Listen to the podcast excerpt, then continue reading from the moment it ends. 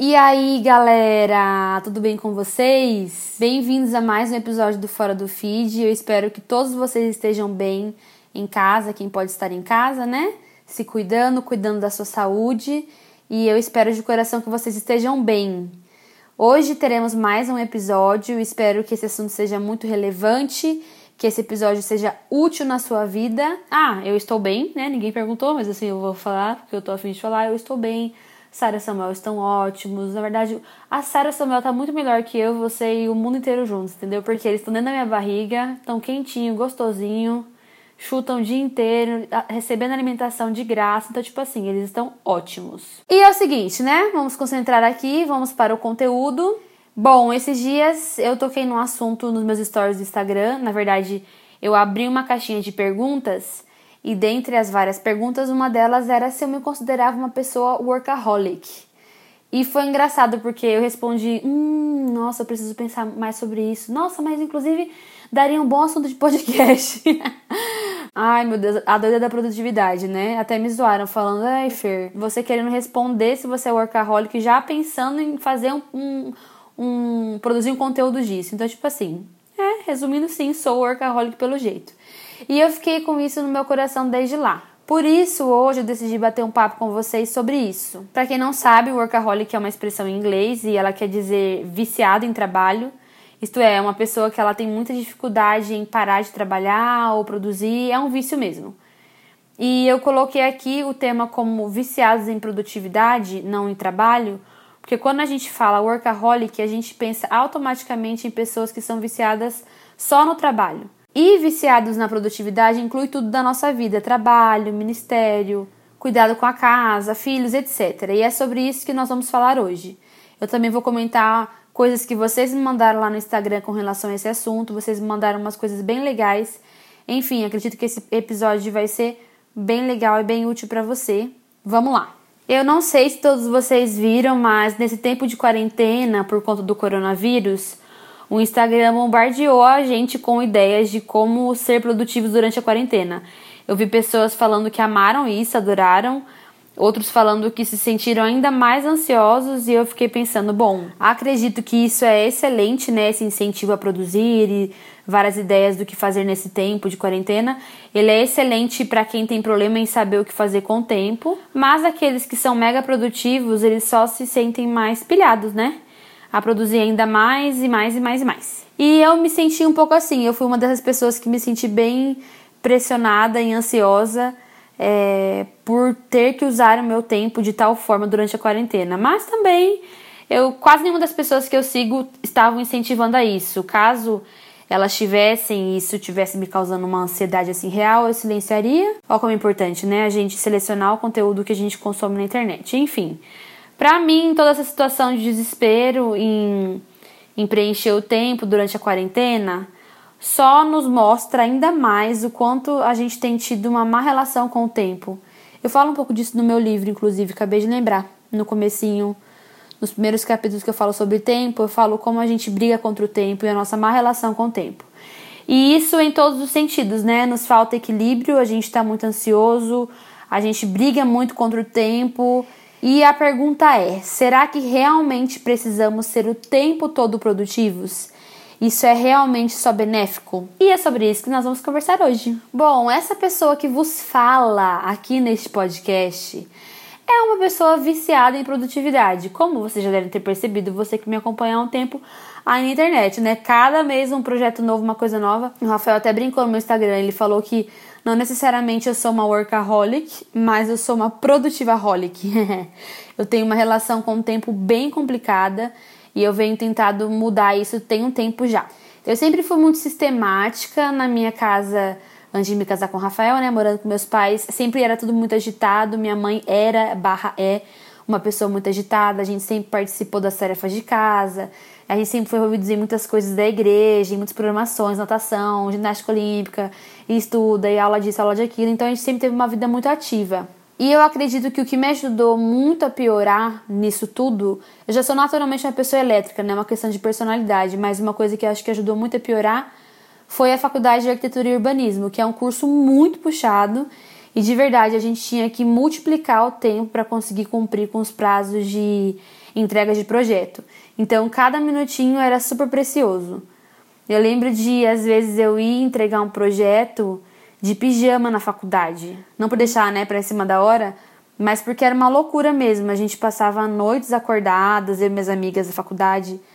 Quando era trabalho em grupo, a gente se revezava para dormir, tinha tempo contabilizado para a gente cochilar ou para lanchar. Foi uma loucura a faculdade. E eu tenho certeza que isso me ajudou a piorar muito. E como no último ano de faculdade, que era o de entrega de TCC, né?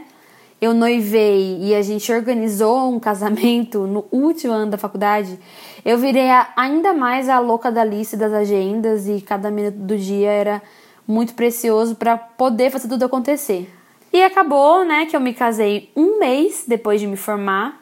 E assim que a gente se casou, eu falei pro Rafa, Nena, eu quero tirar um ano sabático, pelo amor de Deus, eu preciso descansar. Ok, né, fiz esse pedido e o que, que eu fiz? Quatro meses depois de casada, eu tava lá planejando abrir uma loja online no Instagram para trabalhar.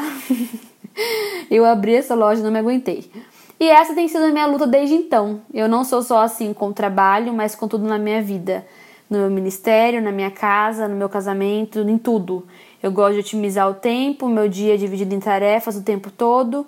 E eu sinto muito prazer nisso. Se você já assistiu a, a série Friends, você que está ouvindo esse podcast e se identificando, somos todos Mônica Geller. Se você não sabe quem é Mônica Geller, você vai assistir Friends e você vai se identificar com esse personagem. E falando em prazer em cumprir tarefas e produzir e trabalhar e tudo mais, esses dias eu li uma coisa muito interessante é, foi comprovado que a sensação de cumprir várias tarefas eleva instantaneamente o nível de dopamina no centro do prazer cerebral.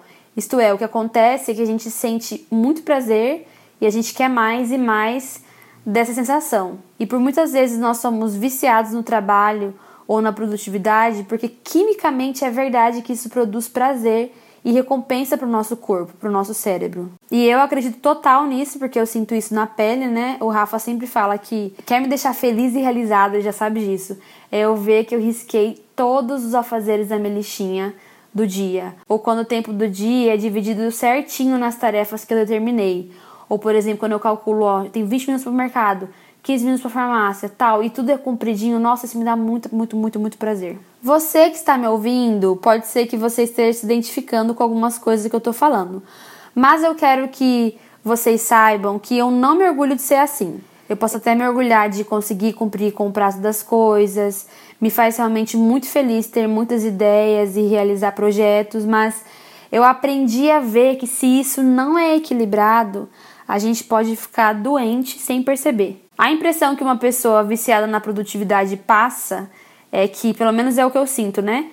É que a vida dela tem sentido, que essa pessoa ela tem controle sobre a vida dela, ela é uma pessoa de sucesso e a gente precisa tomar muito cuidado com essa perspectiva. Quando eu percebi que ser assim ao extremo era feio, eu parei de achar bonito ser feio e eu comecei a tentar melhorar. Eu sempre falo disso aqui no podcast no meu Instagram também, esse negócio da gente achar bonito ser feio.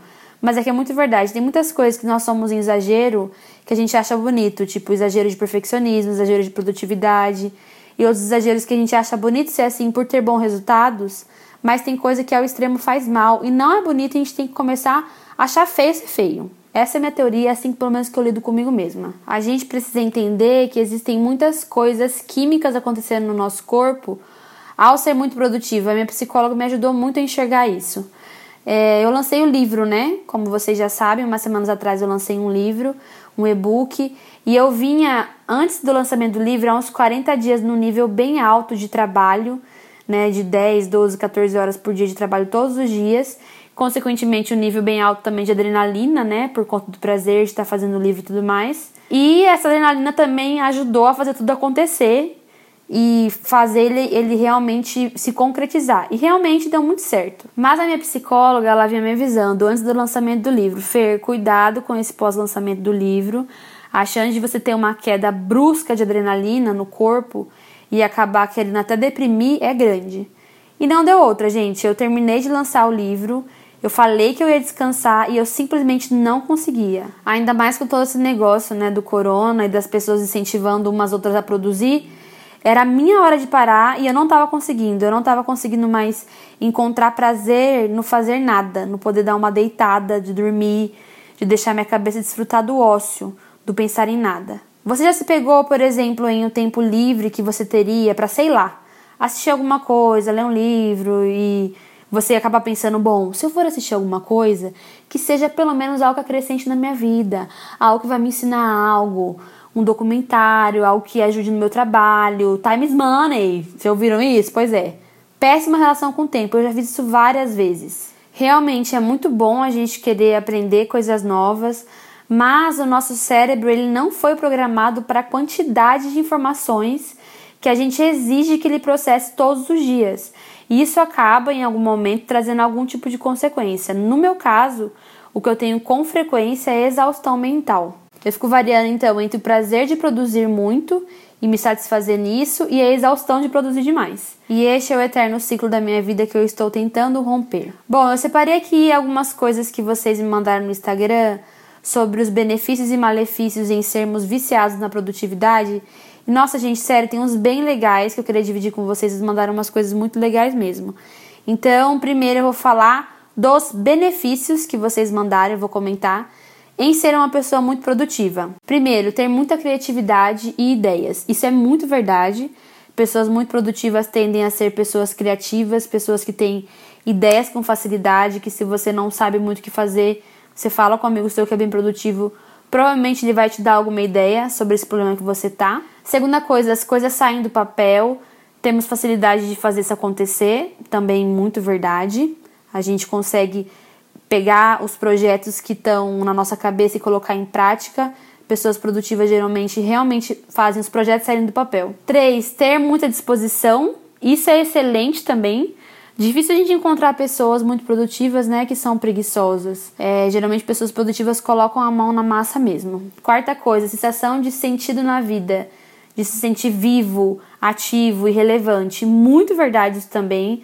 Quando a gente produz, trabalha, a gente se sente útil, a gente sente que a gente está fazendo algo no mundo, ou a gente se sente parte de algo, né? Quinta coisa, não procrastinar. Eu acredito que isso é uma ótima qualidade de pessoas produtivas.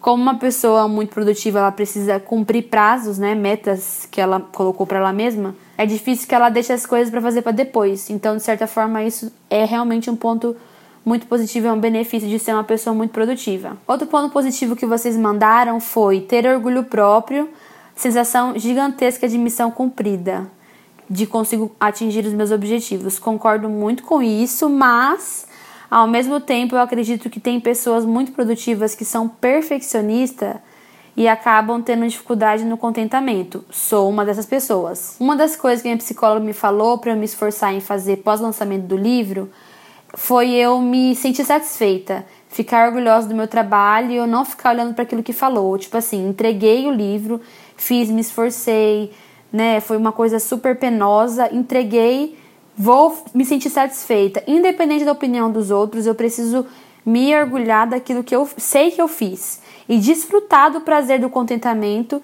que é algo que muitas vezes nos falta para nós que somos muito perfeccionistas. Mais uma coisa e a última coisa de benefício que vocês mandaram é a sensação de recompensa, né, que você tem ao ser muito produtivo. São os bons hormônios liberados no nosso cérebro, aquela boa satisfação de Ai, terminei meu dia, cumpri com meus prazos, com meus objetivos, terminei tal projeto. Realmente, isso é muito bom. Vamos agora para os malefícios que vocês falaram. Também tiveram malefícios bem legais aqui que vocês me mandaram e eu vou comentar alguns deles. Primeiro malefício em ser uma pessoa viciada na produtividade é a autocobrança exagerada e a mente acelerada. Para mim, esse é um dos piores. A mente acelerada é algo que me atrapalha muito em desfrutar das pequenas coisas, em estar presente de verdade e não estar tá ali né, no futuro.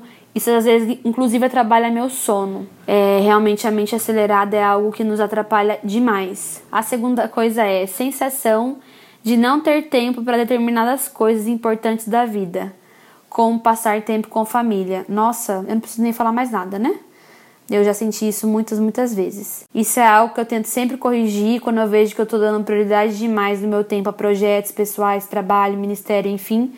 E eu não estou priorizando minha família, eu me alerto. Terceira coisa, ou quarta coisa, já perdi as contas, que vocês falaram é se sentir obrigada a ser sempre produtivo. Nossa, muito verdade. Foi aquilo que eu falei de muitas vezes a gente querer usar até do nosso tempo livre para fazer algo que nos traga benefício de alguma forma. É, a dificuldade em fazer nada, desfrutar do silêncio mental, de olhar pro teto, cortar a unha, por exemplo, do pé, sem ter que colocar um vídeo do YouTube para poder escutar e aprender, e, enfim. Sentar, né, olhar a parede, dar tempo do nosso cérebro descansar e recarregar.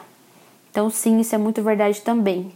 Eu acredito isso ser um grande malefício a gente se sentir obrigada a ser sempre produtivo. Próxima coisa que vocês mandaram foi o cansaço mental. Sim, demais também.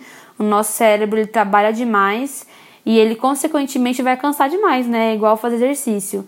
A gente acha que dá para abusar do nosso cérebro e sobrecarregar ele, porém a conta uma hora chega e provavelmente a gente chega no nível de exaustão mental. Muitas pessoas chegam àquela síndrome né, do burnout, que é quando você já não aguenta mais e seu corpo para. Isso é muito, muito sério. Colocaram aqui também como malefício de ser muito produtiva a ansiedade.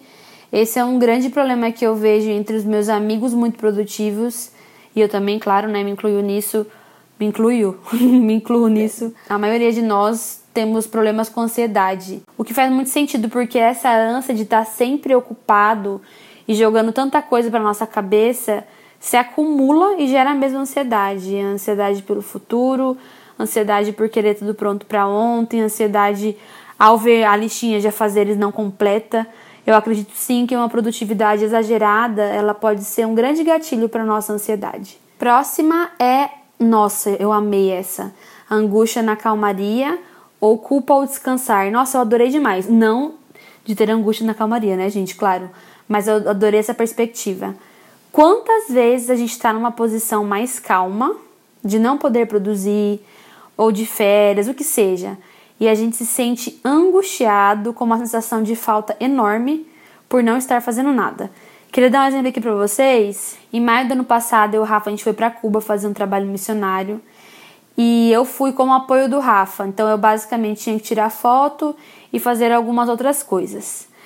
E chegando lá, eu não tinha coisa para fazer o dia inteiro. Eu fotografava, editava as fotos e os vídeos e depois o tempo era livre. E eu pirei. Ah, outra coisa, lá não tem internet. A gente não tinha internet na, em Cuba. Na verdade, em Cuba é bem difícil acesso à internet. Então a gente, no lugar que a gente estava, não tinha acesso nenhum, nenhum, nenhum. Então, é, eu não podia nem compartilhar lá, né, o que estava acontecendo tal, que é uma forma que eu também me sinto muito produtiva, que é compartilhando da vida. E eu lembro que eu. A gente ficou acho que sete dias, oito dias, sete dias talvez, em Cuba. E eu lembro que no final eu já fui ficando meio maluca, assim, porque chegava um momento onde não tinha mais o que fazer. E eu vi o Rafael fazendo, a equipe fazendo, eu ficava tentando arranjar coisa para fazer. Tipo, eu posso ser de outra forma, posso fazer outra coisa, mas isso me trouxe muita angústia. Eu terminar as tarefas e sobrar muito tempo do meu dia. Eu tinha levado o livro, poderia ficar no quarto, mas eu não conseguia me dava angústia essa calmaria de ajudar pouco ou só o suficiente. Eu sempre, eu sempre achava que eu tinha que fazer mais. E a experiência foi muito marcante para mim. Eu comecei a perceber o quanto eu realmente estava viciada na produtividade. E isso leva à última coisa que vocês mencionaram, que eu também iria mencionar como malefício do vício na produtividade, que é a gente só sente que a gente tem valor produzindo. Eu me senti exatamente assim. Eu tive uns sete dias ali de uma mini crisezinha de identidade, onde eu falei, o que eu estou fazendo na minha vida? Se eu não estou fazendo milhões de coisas, eu não tô, eu não tenho valor, eu não sou útil, eu não as pessoas não vão me amar ou eu não sinto que eu tenho propósito no mundo. Eu me senti muito assim naqueles dias. Quantas vezes o nosso valor está em provar algo para nós mesmos e, ou para os outros? E a pergunta é: e quando a gente não tem nada a oferecer? Será que ainda assim a gente sente que a gente tem valor? Foi exatamente a sensação que eu senti lá em Cuba. Parecia que eu não existia porque o meu tempo lá não estava sendo preenchido por coisas onde eu me sentia útil. Mas a verdade é, nós temos valor por simplesmente existir. Nós temos que acreditar que nós somos amados por aquilo que a gente é, não por aquilo que a gente faz ou aquilo que a gente oferece. Outro perigo que eu acho disso, da gente confundir o nosso valor com a nossa produtividade, é a gente alimentar à nossa volta vários monstrinhos que só se relacionam com a gente porque a gente pode oferecer algo, não por aquilo que a gente é. Isso é uma coisa muito legal da gente questionar. E o último malefício que eu colocaria da produtividade, do vício da produtividade, que ninguém colocou lá na caixinha, mas eu queria falar com vocês é quando a gente contamina quem está à nossa volta mais pro mal, né? Não pro lado bom da produtividade. O que eu quero dizer com isso? Eu comecei a perceber, por exemplo, o Rafa, que é a pessoa que mais tem contato comigo todos os dias, se sentindo mal por às vezes querer fazer nada ou ficar se justificando demais para mim aquilo que ele iria fazer, por exemplo, descansar. Então, por exemplo, ele ia descansar, ele falava, Nena, eu vou lá no quarto dar uma descansada, tá? Eu falava, Neno, claro, por que, que você tá me avisando? Você não precisa se justificar para mim. Ele falava, uai, porque você tá fazendo tanta coisa, você preenche tanto o nosso tempo com tanta coisa que eu me sinto mal por fazer nada. E eu pensei, nossa, eu preciso melhorar. Senão, coitado, inclusive, dos meus filhos, né? Quando a gente se relaciona mal com o tempo, a gente tem uma tendência de levar as pessoas à nossa volta na nossa pilha também. E cria né, um ambiente de trabalho, de ministério, da nossa casa, de tudo. Um lugar pilhado e a gente quer que as pessoas sejam como a gente. E as pessoas não são e elas não têm que ser, graças a Deus. Eu queria finalizar esse podcast passando algumas coisas que me ajudaram a melhorar, não completamente, né? Eu ainda estou em fase de melhora. Nossa, até aparecendo aqueles grupos de apoio, né? Tipo Alcoólicos Anônimos eu vou fazer uma reunião aqui em casa, gente, com vocês, com os produtivos anônimos, os PAs. Não, mas é sério. Ó, as minhas dicas e conselhos para você que se identificou, pra gente terminar esse podcast seria: um, respirar. Às vezes a gente precisa exercitar mais a respiração. Eu aprendi quando eu tô muito acelerada, inclusive antes de dormir, que geralmente é um horário que eu tô bem acelerada, a inspirar e expirar fundo 10 vezes até o meu cérebro se acalmar. 2. Esteja presente no exato momento que você está. Se você está desfrutando de um tempo com amigos, esteja ali. Se você está numa pausa de trabalho bebendo água, beba água, delicie essa água. Se você está comendo uma comida, coma essa comida. Não necessariamente mexa no celular ou responda e-mail. Coma a comida, viva esse momento, experimente o momento. É tempo de férias? Se concentra nisso. Olha a natureza, esteja presente. Está trabalhando? Foca na tarefa do agora, não na tarefa que você tem que fazer depois.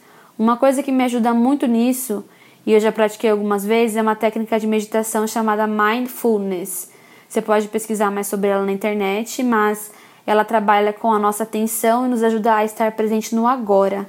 Eu não vou entrar em detalhes muito sobre isso, porque né, eu nem sei muito sobre isso, mas eu te aconselho a você procurar e saber mais sobre isso. Eu fiz essa técnica algumas vezes com a minha psicóloga e foi muito bom para mim. Terceira dica: na sua agenda, não lote o seu dia em cada minutinho. Lembrando que existem tarefas que podem ser divididas durante a semana e não completadas todas num dia só. Então, elas serão cumpridas, mas não necessariamente todas têm uma urgência para agora. Organize sua semana de forma que seus dias não sejam de sobrecarga sempre. Isso era uma coisa que eu sempre fazia. Eu enchia meus dias de sobrecarga, eu tinha dificuldade em dividir, em diluir atividades durante a semana, porque eu queria tudo pronto para agora. 4. Encontre contentamento nas pequenas coisas, no fazer um projeto, no estar com as pessoas que você ama.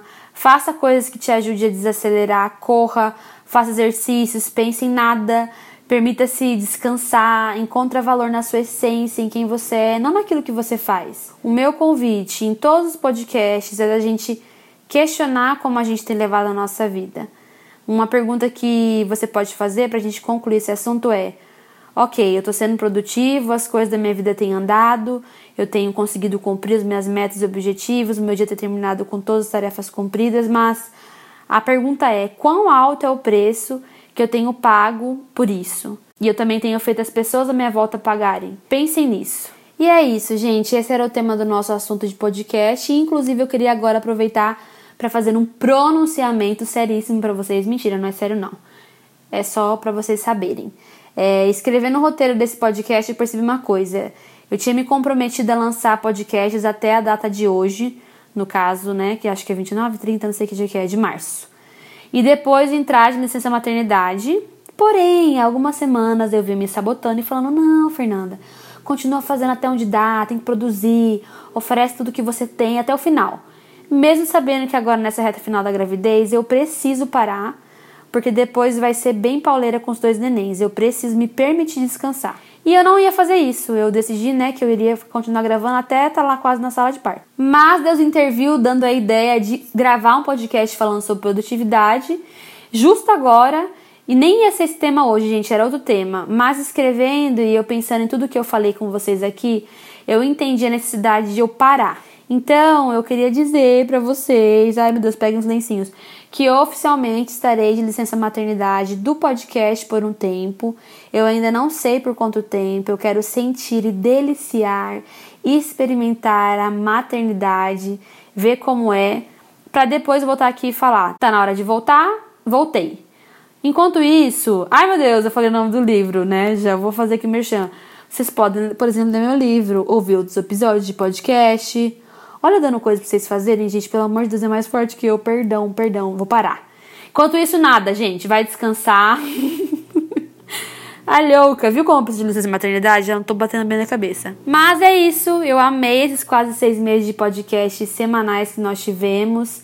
Se tudo der certo, eu voltarei em breve. Veremos como vai ser. Minha prioridade agora é os bebês e vivenciar esse momento com calma. E eu queria agradecer vocês pelo carinho, carinho de sempre, por sempre compartilharem. Inclusive, né, eu não poderia fechar esse podcast sem falar o que eu sempre falo, que é: se esse assunto foi bom para você, te ajudou, te abençoou, te fez pensar, compartilhe nos seus stories ou envia para alguém. E obrigada, gente, por terem feito o podcast dar certo, chegar mais longe. Vocês fizeram muito parte, saibam disso.